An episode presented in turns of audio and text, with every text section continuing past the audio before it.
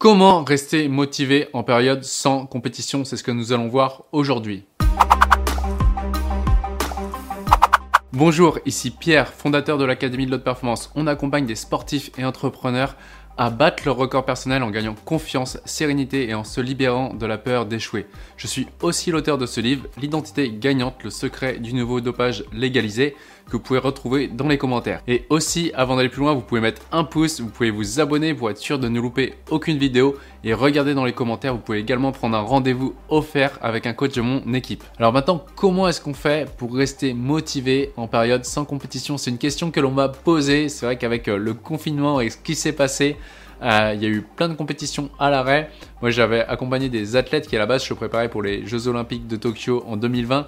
Donc, on était en plein dedans. Et derrière, il y a des questions qui ont été posées. Et on ne sait pas, peut-être que demain, ça pourrait se reproduire.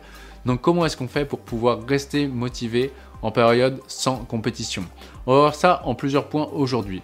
C'est vrai que justement, quand on nous annonce que bah, pendant quelques mois, pendant un mois, deux mois, trois mois, il n'y aura pas de compétition, à ce moment, on peut chercher à se dire, allez, il faut que je m'entraîne, je dois m'entraîner pour être sûr de pouvoir reprendre et pour être au top, pouvoir être au top euh, à la reprise. Alors le premier point déjà, c'est un, être au clair, au maximum au clair sur combien de temps les compétitions sont arrêtées quand on sait, en fait c'est important parce que le cerveau, plus on est clair pour le cerveau, plus au moins le cerveau il se dit ok bah là à ce moment-là ça aura repris et je dois être au top à ce moment. Donc 1. Être au clair sur combien de temps de pause sans compétition. 2. Ça va permettre quoi?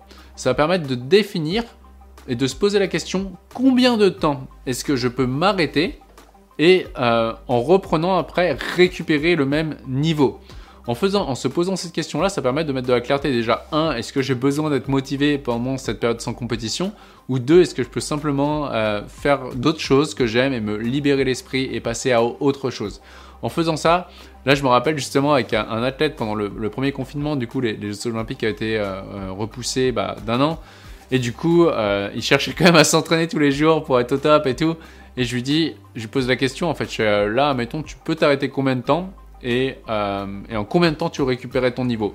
Je fais, bah, franchement, je peux m'arrêter, allez, un mois et demi, deux mois, et je sais qu'aller en, un, mois, deux mois, trois mois maximum, j'ai récupéré euh, mon niveau. Et du coup, il avait fait le lien avec des fois où il était blessé et en très peu de temps, il avait récupéré son niveau. Et je fais, ok, bon bah c'est bon en fait. Euh, tu sais que là, la prochaine compétition importante au maximum, elle sera en janvier. On était en avril la dernière fois. Je fais, ouais, bon en fait, je peux m'arrêter euh, deux mois là, tranquille et puis juste faire pour plaisir. Donc le fait de s'autoriser à lâcher, ça a fait quoi? Ça a fait qu'il euh, ne se forçait plus pour s'entraîner et paradoxalement, des fois, il s'entraînait juste pour le plaisir, comme ça, il fait 2-3 activités. Il a fait aussi d'autres sports, mais ce qui fait qu'il a pu reprendre après en étant totalement présent. Donc c'est vraiment important quand on est sportif de haut niveau, qu'on s'est entraîné euh, des milliers d'heures dans notre sport, le corps a intégré en fait et connaît les process. Et aujourd'hui j'ai accompagné tellement de sportifs, moi-même à l'époque je m'étais arrêté pendant, euh, pendant 10 mois et finalement en très peu de temps j'avais récupéré euh, mon niveau. Il y a juste à regarder par exemple un sportif qui se blesse, bah, souvent un an après il est capable de revenir au même niveau. Donc c'est important d'être au clair avec ça et quand il y a la période qui est creuse, pendant un, combien de temps c'est creux?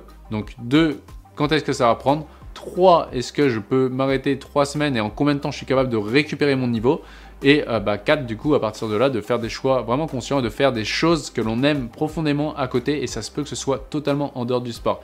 Et là, on peut parler, c'est tout comme en entrepreneuriat finalement, c'est, c'est le fait de se dire, ok, je lâche et je vais faire autre chose qui m'inspire à un instant présent, mais totalement être off. Et eh bien, quand on va prendre, on va être à 200 à 200%.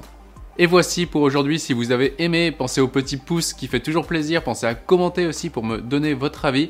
Et également, si vous avez envie d'aller plus loin, bah, vous pouvez retrouver ce livre, L'identité gagnante, le secret du nouveau dopage légalisé, dans les commentaires. Et pour ceux qui veulent aller encore plus vite, encore plus loin, eh bien vous pouvez réserver un appel découverte avec un coach de mon équipe. Cet appel vous permettra de voir le point A où vous en êtes aujourd'hui, le point B où vous souhaitez aller et comment du coup vous pouvez passer du point A au point B le plus rapidement possible. Et enfin, rappelez-vous, l'important n'est pas ce que vous faites, mais qui vous devenez. Ciao